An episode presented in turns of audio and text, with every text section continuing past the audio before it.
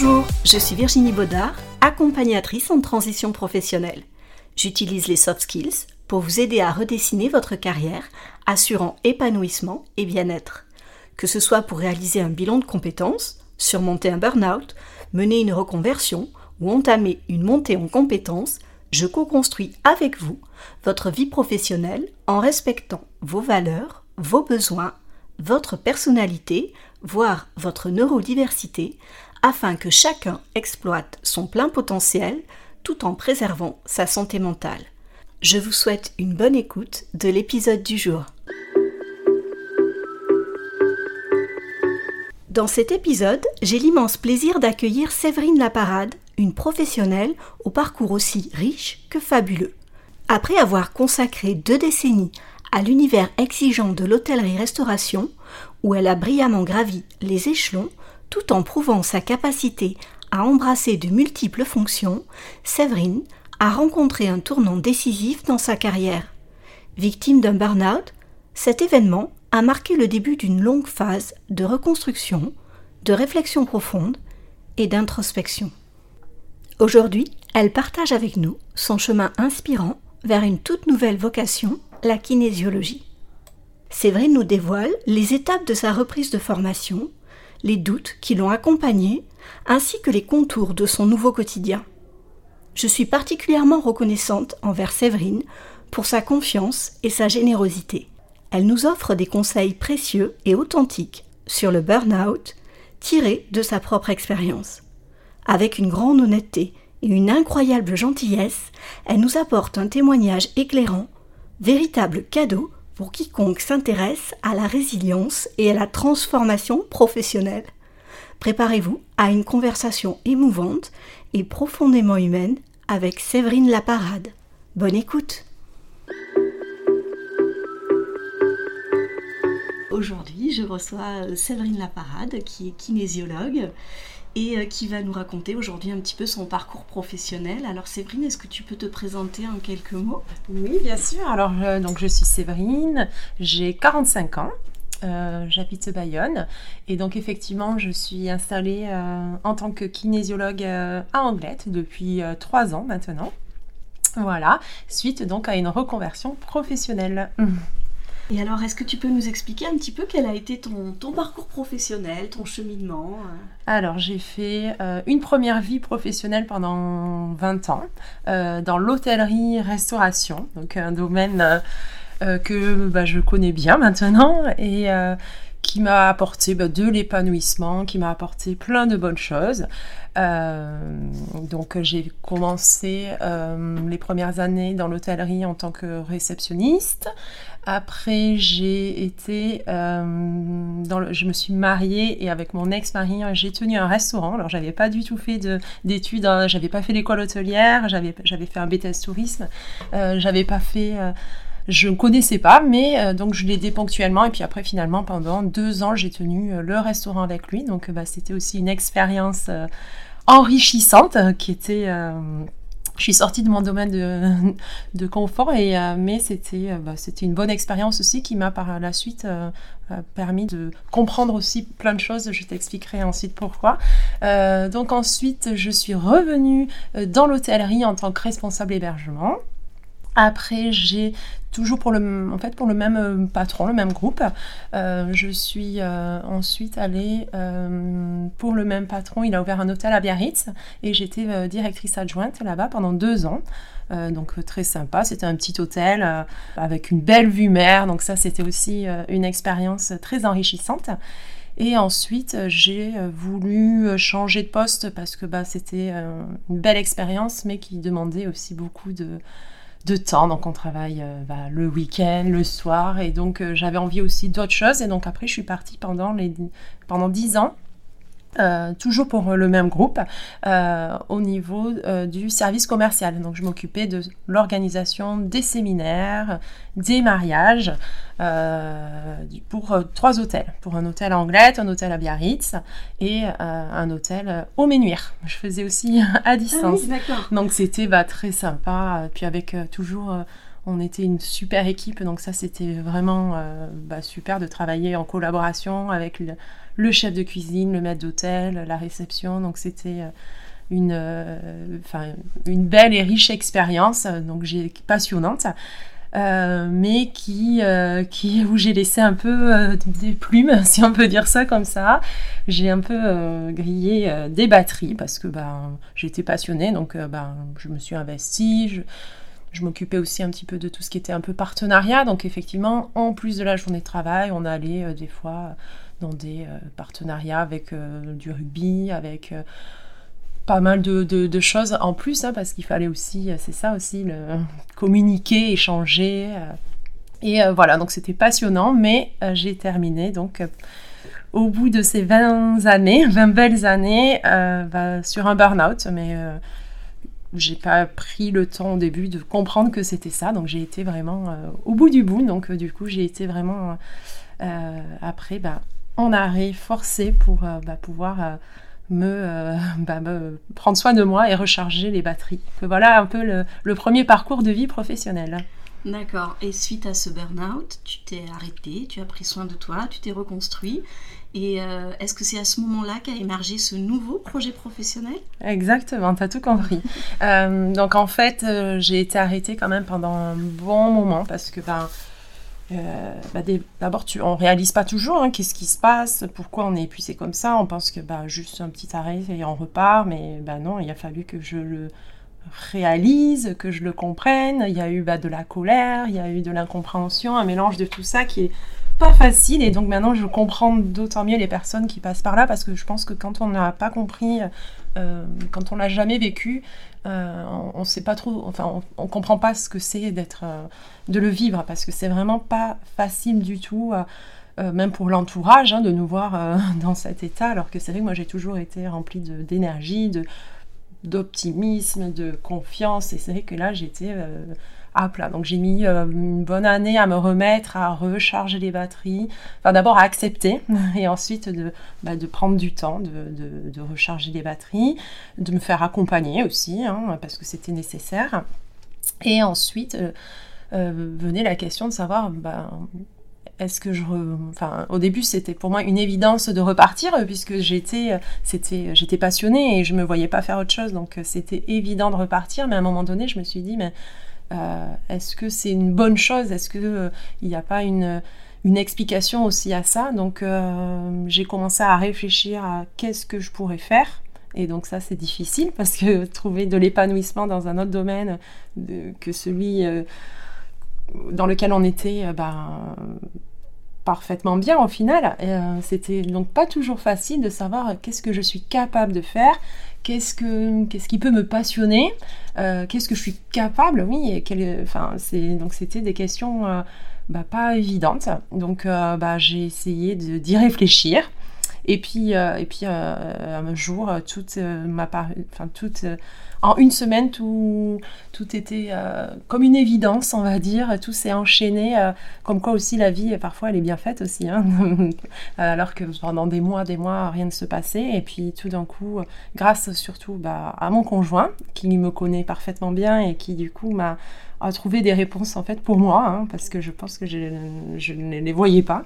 Et c'est lui qui m'a parlé de... Euh, pourquoi pas la kinésiologie, puisqu'à l'époque, je me faisais suivre par une kinésiologue, ça me faisait euh, du bien, et puis j'ai toujours euh, aimé, moi, être euh, avec, dans mes anciens postes, hein, être à l'écoute de la personne, être accompagnée, ça a toujours été quelque chose que, qui était pour moi évident, donc c'est vrai que je me suis dit, bah oui, pourquoi pas. Donc euh, j'ai commencé à y réfléchir. Dans la même semaine, j'ai euh, croisé une personne qui me parle d'une formation qui allait commencer, une réunion qui avait lieu cette même semaine. Je vais à la réunion et puis du coup en une semaine, j'ai euh, finalement décidé de ce changement et donc ça a été très rapide, très long mais dans le même temps très rapide. Et puis du coup après tout s'est mis en place et maintenant je peux dire que c'était bah, une évidence. Voilà. Tu nous as parlé de ce burn-out, de la reconstruction qui est longue. Et euh, effectivement, les gens doivent bien prendre conscience que cette reconstruction, elle se fait pas du jour au lendemain, c'est un long cheminement. Et que souvent les gens pensent qu'ils iront mieux quand ils auront trouvé comment se reconvertir, mais c'est l'inverse. Mmh. C'est parce qu'ils sont mieux qu'ils arrivent à trouver comment ils vont se reconvertir. Et toi, justement, tu parles de, la kinésiologie, du long cheminement, et tout à coup, en quelques, quelques jours, quelques semaines, tout s'est mis en place et ça t'a paru assez fluide. Est-ce que tu peux nous dire euh, qu'est-ce qui t'a attiré dans la kinésiologie? Alors, qu'est-ce qui m'a attiré? Euh, Alors, bah, en fait, euh, moi, j'ai toujours, je pense, au fond de moi, j'ai toujours eu l'envie de d'accompagner, d'aider. Euh, par exemple, quand j'avais un poste euh, bah, dans l'hôtellerie, quand j'étais euh, responsable hébergement, par exemple, notamment, quand il y avait une personne qui n'allait pas bien, pour moi, on ne peut pas manager des équipes sans être à l'écoute de la vie personnelle d'une personne. Une personne qui est en train de divorcer, une personne qui est en train ou qui va être maman, en fait, c'est difficile de dissocier la vie personnelle et la vie professionnelle. Même si on nous dit il faut laisser le personnel devant la porte, mais on arrive quand même avec ça. Donc euh, pour moi, j'ai toujours essayé, en tout cas, je ne sais pas si j'ai réussi, mais en tout cas, j'ai toujours essayé de prendre le temps de comprendre ce qui n'allait pas, être à l'écoute pour qu'après la personne, elle soit bien au niveau de son poste euh, et euh, parce que ben, en essayant de l'aider comme on peut. Donc c'est vrai que pour moi déjà c'était une évidence de fonctionner comme ça et donc je me suis dit ben, c'est vrai qu'avec la kinésiologie effectivement il y a la, méthode, hein, mais il y a aussi pour moi euh, être kinésiologue c'est pas juste dispenser une séance de kinésiologie, c'est aussi être à l'écoute et accompagner. Donc c'est vrai que du coup c'était des valeurs que j'avais déjà et que mais que je pouvais pas mettre en pratique comme je le voudrais et la kinésiologie me permet d'être à l'écoute, de me sentir utile et aussi bah, de pouvoir, euh, je comprends aussi maintenant que tout ce que j'ai vécu pendant mes 20 premières années, hein, que ce soit euh, euh, bah, le burn-out, un divorce, et plein d'autres choses euh, personnelles qui n'ont pas toujours été faciles, et ben maintenant me permettent de comprendre aussi via mon poste de kinésiologue maintenant, aussi de comprendre ce que traverse la personne. Parce qu'il y a effectivement la technique, ce qu'on va dispenser avec nos outils qu'on a appris pendant la formation, mais aussi la compréhension, savoir euh, quand une personne vient parce qu'elle est en burn-out, savoir où elle en est, parce qu'il y a plusieurs phases, hein, quand on n'est pas encore dans l'acceptation, ou si on a déjà enclenché, c'est, on n'est pas au, au, même stade. Donc ça me permet aussi de comprendre et d'aider. Pour avoir fait euh, des séances de kinésiologie avec toi, euh, j'ai vraiment euh, touché du doigt cette capacité que tu as à être à l'écoute, mmh. d'être empathique, mmh. d'être vraiment en lien en fait avec oui, c'est ça, j'essaie en tout cas. Pour moi, donc ça, ça fait partie des compétences que tu as transférées ou transposées de ton ancien métier, que tu avais déjà en toi et qui étaient importantes. Et est-ce qu'il y a d'autres compétences euh, que tu as dû développer pour être kinésiologue Alors, euh, oui, arriver aussi à, euh, comment dire, à me protéger. Alors, quand je dis protéger, c'est pas ne pas être sensible à ce que traverse la personne, mais essayer, parce que c'est vrai qu'avec ma sensibilité, on peut être atteint quand une personne traverse, parce que les personnes qui viennent me voir, bah, il y en a qui vont bien, parce qu'on n'a pas besoin d'aller voir une kinésiologue quand on ne va pas, on peut venir pour euh, renforcer la confiance en soi, euh, la confiance au sens large du terme, euh, y voir plus clair, se recentrer justement. Mais il y a des personnes qui viennent parce qu'elles ont traversé des choses très difficiles. Et donc c'est vrai que c'est important et essentiel d'arriver, bon, ça on nous l'apprend hein, pendant la, la, formation, mais c'est essentiel d'arriver à se protéger. Parce que si tous les soirs on ramène à la maison et on est impacté par ce que les personnes vivent ou ont vécu, bah c'est c'est pas l'idée, puisqu'après nous, on va être moins euh, professionnel, mais surtout, bah, on n'est pas bien le soir. Donc euh, ça, ça a été quelque chose que j'ai dû vraiment euh, apprendre et que je continue d'apprendre chaque jour hein, pour me préserver aussi. Comment est-ce que tu fais concrètement pour rester empathique et à l'écoute, mais en même temps ne pas plonger avec et mm. ramener à la maison les valises des autres? Alors, ben ça, c'est pas toujours facile. va déjà, via aussi ben, des séances de kinésiologie que j'ai fait moi-même, hein, parce que ben, il fallait que je élimine tout ce que mes bagages et renforcer aussi tout ça, et euh, ben, comprendre que euh, si je pouvais prendre la tristesse ou le malheur de cette personne, à la rigueur, je peux lui rendre service, mais euh, en fait, si moi je suis impactée, euh, je ne l'enlève pas non plus à la personne. Donc finalement, c'est pas productif et moi, je ne vais pas pouvoir l'aider, je vais être impactée. Alors comment je vais faire? Bah, Par des petites techniques qu'on a appris en formation, mais qui aussi peut passer par euh, une technique énergétique aussi, hein, comme si on se mettait euh, une sorte de bouclier. Mais quand je dis bouclier, encore une fois, c'est pas pour c'est pas négatif vis-à-vis de la mhm. personne, c'est pas que je manque d'empathie, c'est mhm. juste que je souhaite être avoir cette distance pour encore mieux l'aider. Donc voilà, je me mets une sorte de, on va dire, bouclier de lumière, même si on peut dire ça comme ça. Donc euh, euh, ça paraît abstrait, mais pourtant c'est vraiment euh, concret et essentiel, mais même dans la vie de de tout le monde hein, pour mhm. pouvoir se protéger, même des fois au sein d'une entreprise, même s'il y a beaucoup de bienveillance, parfois on peut récupérer aussi les, tristesse et il y a des personnes qui donnent eux toute leur, euh, leur mauvaise énergie donc il faut aussi arriver à s'en protéger. Mais, mais euh, encore une fois c'est pas euh, négatif hein, ce que je dis. D'accueillir mais pas d'encaisser en fait. Exactement. Je, sais pas si l'image est c'est ça c'est comme ça que moi je la, je la vois mais c'est difficile de l'expliquer. Mais oui c'est exactement si ça tu, si tu plonges avec la personne tu es dans la sympathie mais tu n'es plus dans l'empathie en fait. Exactement. Et, toi, tu affectes tes performances aussi. Aussi, euh. et la personne qui arrive après, euh, tu vois, il faut que moi, quand elle arrive, cette personne qui arrive en deuxième séance, euh, il faut que je sois bah, vierge de tout ça et remplie de toute l'énergie dont elle a besoin et que je puisse cloisonner aussi chaque, mmh. chaque rendez-vous une personne qui voulait venir en fin de journée.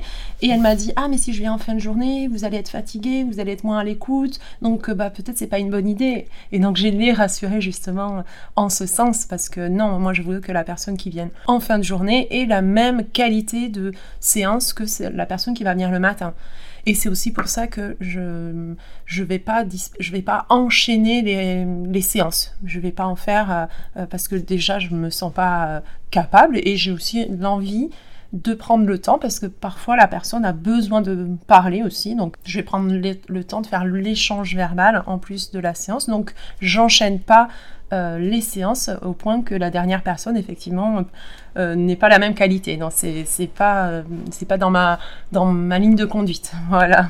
Mm. Tu as dû donc tu as parlé d'une formation, tu as dû reprendre des études ou suivre une formation. Mm. comment ça s'est passé cette reprise alors, euh, comment ça s'est passé? Alors, euh, ben, plutôt bien. En plus, j'ai fait de belles rencontres euh, au sein de cette formation. Alors, au début, ben, c'était, je pense que c'était encore, j'étais pas tout à fait, on va dire, guérie, si je peux utiliser ce mot, de mon burn-out. Donc, les premiers, le début de la formation était, alors, intense et aussi donc euh, comme on, travaillait aussi sur nous-mêmes et eh ben ça me permettait de continuer de d'aller mieux mais j'étais euh, fatiguée. Donc au niveau euh, c'était assez intense au niveau sur tous les plans hein, physique psychologique émotionnel. C'était ça c'était pas toujours facile au début mais ça faisait partie du, du parcours hein, et, et plus les mois avançaient plus bah, je me sentais de mieux en mieux, je prenais ma place et euh, les doutes partaient parce que forcément au début, enfin pas tout le monde, mais en tout cas moi au début j'avais euh, bah, des doutes de me dire bah tiens est-ce que euh, est-ce que c'est est-ce que je suis à ma place, est-ce que c'est fait pour moi, mais plus les mois passaient, plus ça devenait évident que que bah, c'était euh, c'était euh, fait que j'étais à ma place et que c'était fait pour moi. Et, et puis euh, les mois ont déroulé jusqu'à bah, après je me dise bah oui ça y est je suis kinésiologue. Donc c'est vrai qu'au début c'est difficile quand pendant 20 ans on n'a pas tenu ce, ce discours là se dire bah tiens je suis mais je suis kinésiologue. Ah ben oui oui. Maintenant maintenant c'est évident tu vois mais c'est vrai que voilà ça a été un, cheminement qui, qui s'est plutôt bien déroulé. Mais voilà pas que de que que d'une façon sereine, on va dire. voilà. Mais c'était euh, voilà aussi des belles rencontres, des, euh, de, belles choses aussi. Mm. Donc retourner sur les bancs de l'école, entre guillemets, après 20 ans de carrière, ça t'a pas posé plus de problèmes que ça parce que le but était clair? Oui, le but était clair. euh, et puis voilà, j'avais l'envie d'apprendre aussi bah, un nouveau métier. euh, et puis ça me plaisait. Donc euh, c'est pas quand, quand on repart sur les bancs d'école où il y avait. Et puis moi, il y avait beaucoup de aussi pratique. Il n'y avait pas que de la théorie comme quand on repart dans une convers- reconversion où il faut vraiment faire des heures de théorie. Nous, il y avait un mélange de théorie, pratique.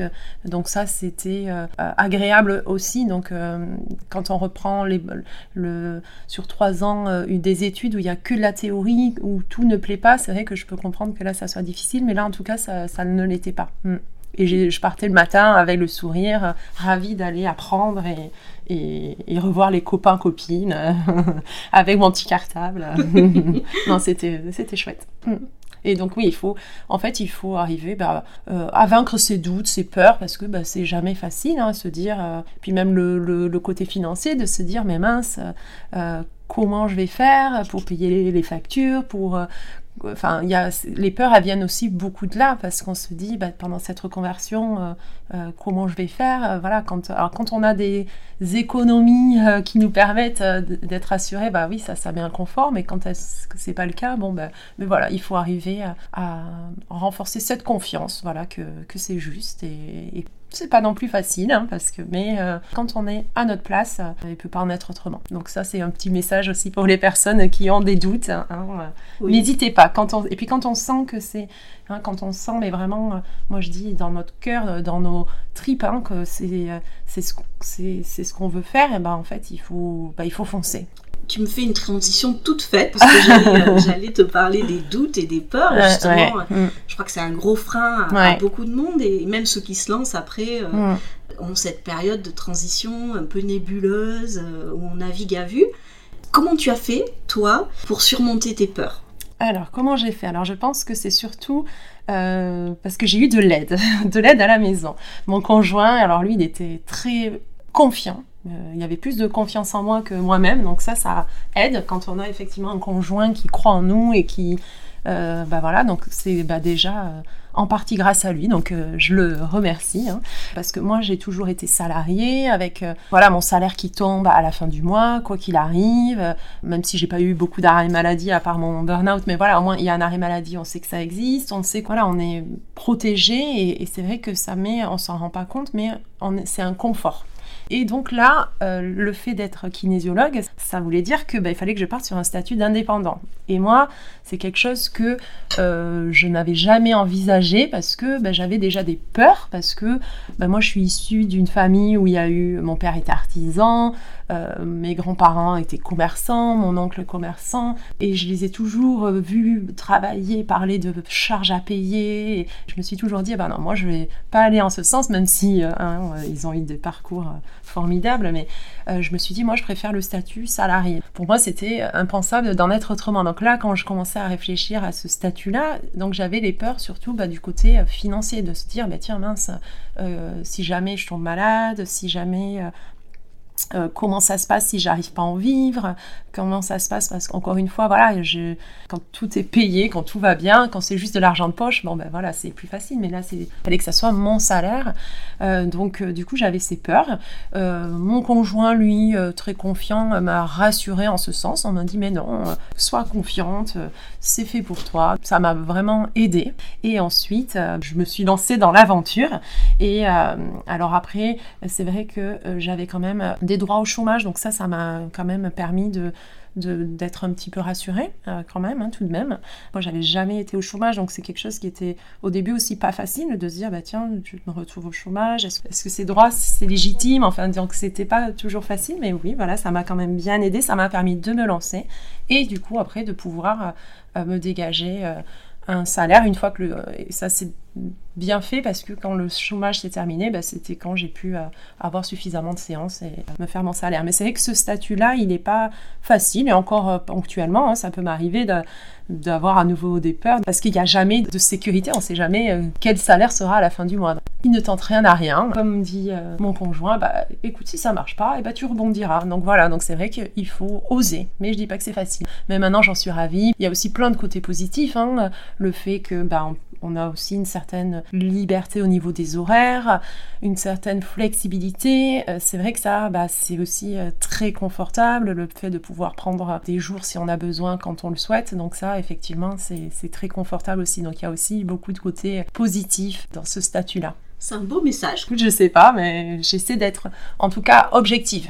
Moi, je trouve que c'est un message d'espoir, puisque c'est vrai qu'il y a des écueils, il y a des peurs et des doutes, mais en même temps, ça fait partie du projet. J'ai déjà eu l'occasion de dire que ceux qui partent sans peur, ils sont inconscients, en fait, mm. et qu'en même temps, le doute euh, permet de s'améliorer et permet euh, de vérifier qu'on est toujours bien aligné avec ce qu'on veut faire. Oui, ça c'est vrai. En fait, les peurs, elles peuvent soit nous bloquer, soit nous limiter, mais en même temps, elles nous permettent de nous remettre aussi un petit peu en question. C'est très juste que tu dis, complètement d'accord.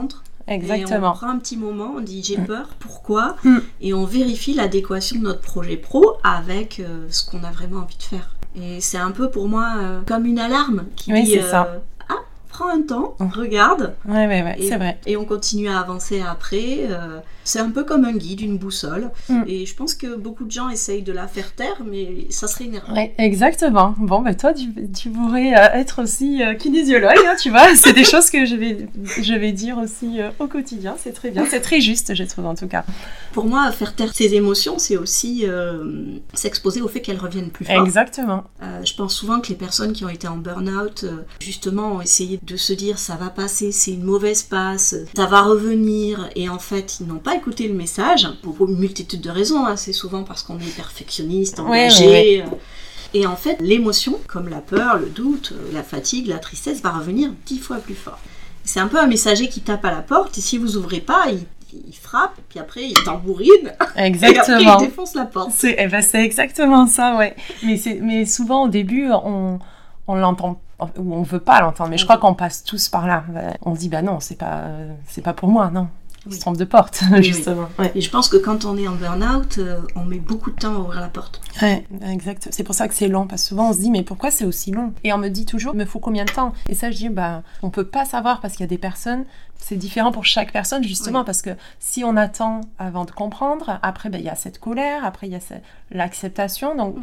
euh, tout est juste, en fait. Mais. Euh, il y en a qui vont mettre six mois, d'autres un an, d'autres deux ans. Il n'y a, pas de, il a pas de règle en fait. C'est un cheminement personnel, très introspectif. C'est ça. Et mm. chacun son rythme. Exactement. Euh, je voudrais enchaîner avec une question maintenant plus personnelle. Ouais. Et euh, que tu me dises, est-ce que ton changement de carrière a impacté ta vie personnelle, ta qualité de vie, tes relations euh, ton quotidien? Alors, est-ce qu'il a impacté Alors, en fait, c'est bah, mon rythme, il est complètement différent. Avant, ce que j'aimais, c'était aussi euh, tous mes collègues que euh, moi j'adorais et puis je m'entendais vraiment bien avec tout le monde, que j'ai toujours des contacts avec eux, je les vois régulièrement. Mais voilà, donc c'est vrai que c'est un changement aussi parce que après, ben là maintenant, je suis seule dans mon cabinet, donc euh, j'ai pas tous ces collègues, même si euh, de par la situation de mon cabinet, j'ai des petits collègues dans un autre domaine qui sont pas très loin, donc qui me paient gentiment un café, qui me, qui me reçoivent avec le sourire tous les jours. Donc heureusement, parce que je pense que euh, si j'avais dû être toute seule dans mon cabinet et voir personne à part euh, bah, les personnes qui viennent en séance, ça aurait été peut-être un peu difficile. Moi, j'aime bien aussi le moment de prendre le café le matin, d'échanger. Donc ça, c'était quand même le gros changement. Sur ma vie personnelle, euh, au niveau du rythme parce que ce burn-out il m'a quand même fragilisé donc bah, j'ai besoin de plus de sommeil donc j'essaie bah, maintenant de l'accepter. Ça me permet bah, de commencer à une heure euh, plus que raisonnable on va dire puisque ma première séance je la dispense à 10 heures. Et je pense que en étant sur les postes que j'avais avant je commençais à, la plupart du temps à 8 heures. Et après je rentre manger le midi chose que je faisais pas. Donc ça c'est vrai que bah, c'est agréable. J'adapte euh, le lundi matin, par exemple, je me le garde pour moi, sauf ponctuellement quand euh, il y a une personne qui veut absolument venir le, lundi matin. Comme ça, je fais bah, mon cours de yoga ou c'est une vie complètement différente d'avant. Et puis j'ai ralenti, j'ai ralenti toutes les soirées qu'il y avait ou les sollicitations. Maintenant, bah, je, je, me préserve parce que je sais que c'est nécessaire. Donc oui, ma vie de maintenant est complètement différente de ma vie d'avant. Alors, euh, je n'ai pas de regrets. C'est comme si vraiment j'avais eu euh, plusieurs vies dans une vie et je les aime toutes. Donc, c'est une chance finalement, je pense. Mais on ne se rend compte qu'après que c'est une chance. Je me dis oui, c'est une chance parce que je vis euh, plusieurs vies dans la même vie. Moi, j'aime beaucoup ce côté poupée russe, d'avoir une vie dans une vie. En plus, on sent que ta première vie professionnelle a, été pour toi source de beaucoup de satisfaction que tu n'as pas du tout d'amertume envers cette vie-là, que c'est quelque chose qui t'a apporté beaucoup et où tu t'es éclaté, mm. mais qu'à un moment donné, tu as eu besoin d'autre chose, tu as écouté, tu as suivi ce chemin-là. Mm. J'aime bien le côté, euh, en fait, euh, à chaque âge, euh, une envie différente, et on s'écoute. On n'a pas envie des mêmes choses à 20, 30 ou 40 exactement. Bah, après, ça n'a pas été facile. Hein. Maintenant, j'ai ce recul, ah mais c'est vrai que j'ai passé, franchement, une grosse année où ah j'étais bah, le visage marqué, je pleurais, euh, je l'avoue, hein, je pleurais tous les jours. Ça n'a pas été facile, même j'ai pris le temps de cheminer, d'évacuer les colères, parce qu'au final, les colères, l'investissement que j'ai mis aussi, en fait, on est souvent responsable. C'est vrai que, euh, pas coupable, enfin, je vais dire plus responsable, hein, parce que bah, je, voilà, je me suis pleinement investie, j'ai aussi bah, pas su certainement mettre des limites aussi. Mais euh, voilà, donc non, pas de regrets, pas d'amertume. Et euh, tu vois, là, il y a une dizaine de jours, j'ai revu, euh, j'ai été invitée à une soirée, bah, la soirée du Beaujolais, où on m'a conviée et j'ai revu bah, des anciens collègues, j'ai revu plein de clients euh, à moi et euh, que j'avais pas revus depuis et j'ai vraiment eu plaisir de les revoir et, euh, tu vois c'était vraiment plaisant et, je me suis dit bah oui c'était quand même chouette toute cette vie et, et, ouais donc c'est plusieurs vies mais chaque vie était et est épanouissante. On sent effectivement, alors le burn-out, on n'enlève pas hein, le fait que c'est vraiment souvent une ou deux années de souffrance vraiment très forte avec un mm. sentiment de, euh, d'impuissance, de culpabilité, de frustration, d'incompétence, de doute. Ouais, on voit pas la fin. Dont on ne voit pas la fin et euh, beaucoup, beaucoup d'interrogations qui restent euh, pendant de longs mois sans réponse. J'entends par ton message en fait l'espoir qu'il y a derrière. Hmm. Et c'est ce que je veux aussi apporter aux auditeurs qui sont ici.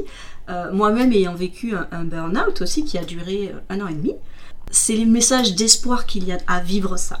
En fait, euh, ça va être assez difficile à vivre, mais ça va être pour du meilleur. Si notre corps, notre mental nous dit stop et qu'on l'écoute, ça va être pour du meilleur derrière. Et je le vois dans ton témoignage, mm. euh, l'épanouissement, enfin les auditeurs ne voient pas, mais tu es rayonnante. Merci. Oui. Tu es rayonnante devant moi et on sent euh, voilà, que tu es bien dans ce que tu fais, que c'est naturel, que c'est... Mm c'est Oui, c'est lisse. Et puis en plus, je, rencontre de belles personnes au quotidien, franchement, qui me font des retours, des beaux retours.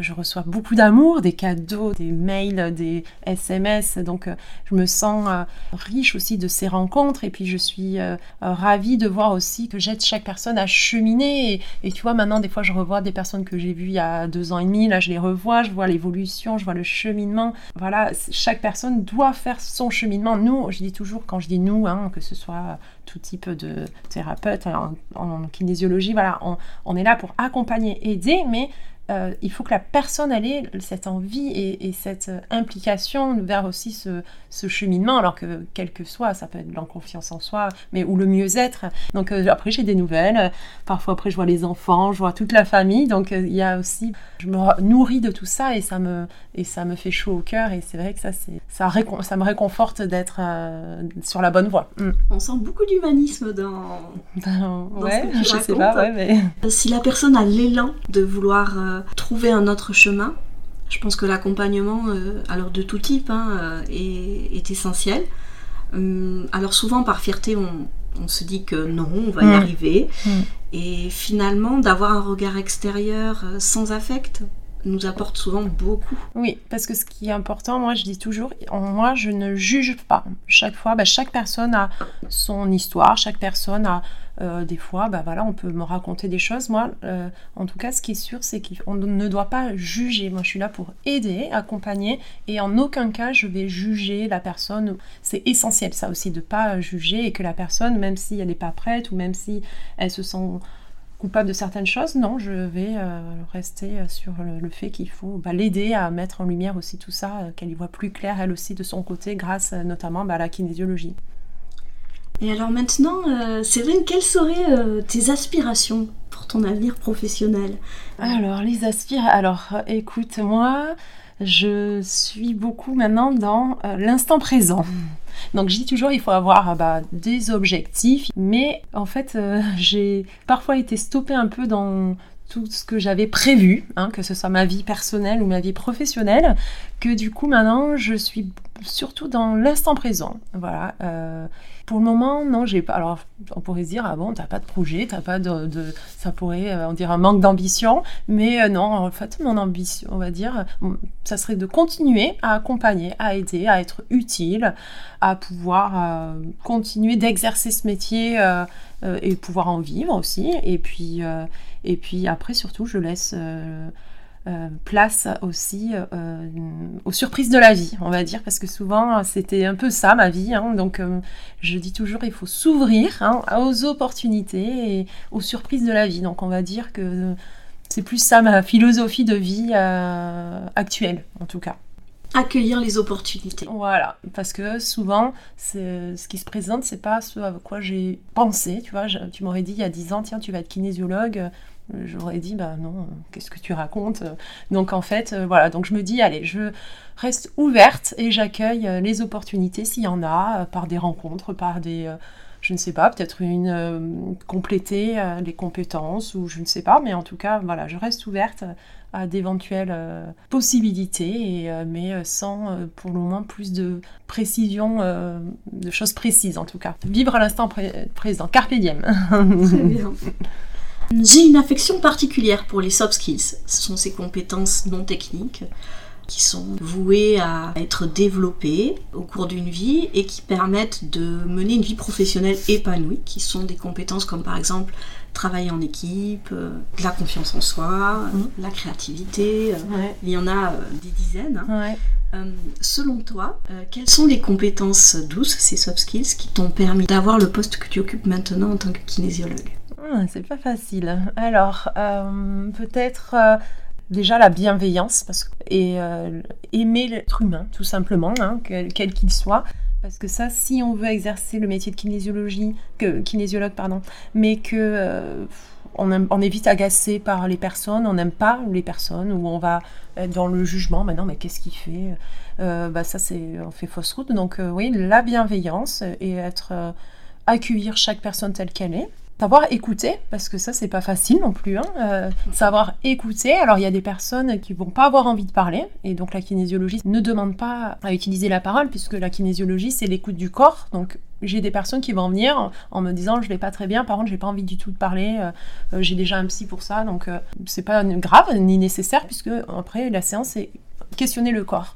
Mais il y a beaucoup de personnes, par contre, qui vont avoir besoin d'être écoutées. Donc l'écoute, ça va être vraiment une qualité qui va être importante, surtout que de nos jours, euh, ben, euh, tout le monde est débordé, même tout ce qui est médecin. Euh, alors moi, je suis pour la complémentarité entre la médecine et la médecine parallèle, la médecine douce. C'est essentiel qu'on travaille main dans la main. D'ailleurs, je travaille, il y, a, un médecin généraliste qui m'envoie régulièrement des personnes, un psychiatre, donc c'est essentiel. Mais eux, ils sont débordés, donc c'est vrai qu'ils n'ont pas forcément le temps de prendre le temps d'écouter la personne.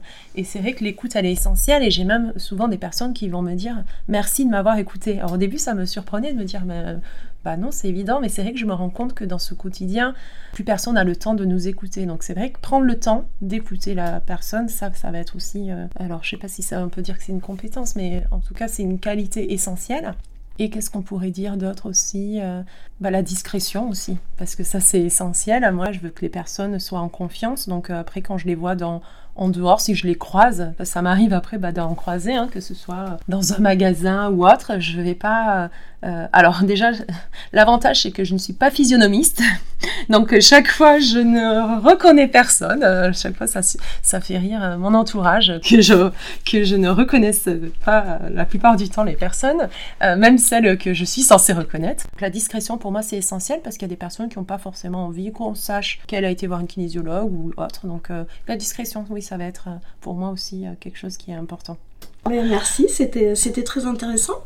On en arrive à la fin déjà de, ce podcast. Je voudrais euh, que tu nous partages euh, où est-ce qu'on peut te trouver si on a envie de te découvrir ou de prendre un rendez-vous pour faire une séance avec toi. Alors, euh, ben, moi, je suis à Anglette, 116 rue des Quatre Cantons, pour être précise.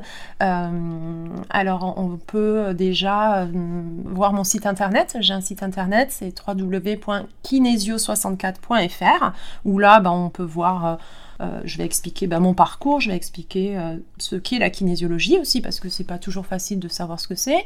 On va pouvoir trouver aussi un lien qui permet de prendre rendez-vous. Euh, voilà, donc. et après, je suis aussi sur Facebook, Séverine Laparade, kinésiologue, et sur Instagram. Voilà, je suis pas une grande adepte des réseaux sociaux, mais j'essaie voilà, d'être un petit peu présente et de justement parfois mettre des petits euh, messages pour euh, voilà, accompagner les personnes, peut-être un message qui peut faire du bien ou euh, permettre d'y voir clair. Voilà. Je, mettrai tous ces liens dans les notes du ah, podcast pour que vous puissiez retrouver Séverine sur les réseaux sociaux et sur Internet. Est-ce que tu as un mot de la fin à nous partager ou quelque chose que tu aimerais nous dire, que tu n'as pas eu l'occasion de nous communiquer? Euh, alors, euh, bah, vite fait, peut-être bah, que finalement, euh, tout est juste. Voilà, donc que ce soit un burn-out, que ce soit des fois des, choses difficiles dans la vie. souvent, on, voilà, on peut avoir la colère, la sensation d'avoir échoué, mais j'ai envie de dire, souvent tout est juste. Et je m'en rends compte maintenant avec tout mon parcours de vie. voilà, donc ce essayer d'évacuer la colère, essayer de comprendre, d'accepter et euh, d'avancer euh, en confiance comme on peut, parce que c'est pas souvent comme on veut, mais euh, voilà. Et puis ne pas hésiter à se faire aider, ne pas penser que on a échoué sur quelque chose. Non, on peut se faire accompagner sachant que quand on fait notamment par exemple la kinésiologie, il n'y a pas besoin de venir euh, euh, dix fois. Souvent c'est deux séances, parfois trois, mais euh, après si on veut travailler autre chose, c'est un peu plus long, mais il n'y a pas besoin d'aller voir dix fois et ça, ça permet déjà de se recentrer, d'y voir plus clair. Donc il ne faut pas hésiter à demander un petit peu d'aide, mais quelle qu'elle soit, et, puis aller vers le plein épanouissement parce que c'est essentiel, hein, quitte à être ici, hein, autant essayer d'être le plus épanoui possible. Hein. on va dire, ben voilà, ça sera le message de la fin à faire tout pour pouvoir trouver de l'épanouissement personnel, professionnel, euh, sur tous les plans. Je te remercie parce que c'est vraiment euh, l'objectif d'Eclosia. Ok. C'est mm. vraiment d'amener les gens à l'épanouissement. Et je précise bien que l'épanouissement, c'est pas forcément la performance ou la réussite. Mm. Euh, donc pour moi, c'est très important que les gens se sentent bien. Et c'est peut-être très anodin pour beaucoup, mais c'est vraiment crucial. Se sentir bien, se sentir à sa place. Et donc je te remercie euh, de clôturer par ce beau mot qui pour moi est l'épanouissement. Et je te remercie. Et eh ben écoute, ça va, merci à toi. C'était euh, une première pour moi, mais j'étais ravie de cet échange. Merci beaucoup Séverine. Au revoir. Au revoir, merci Virginie.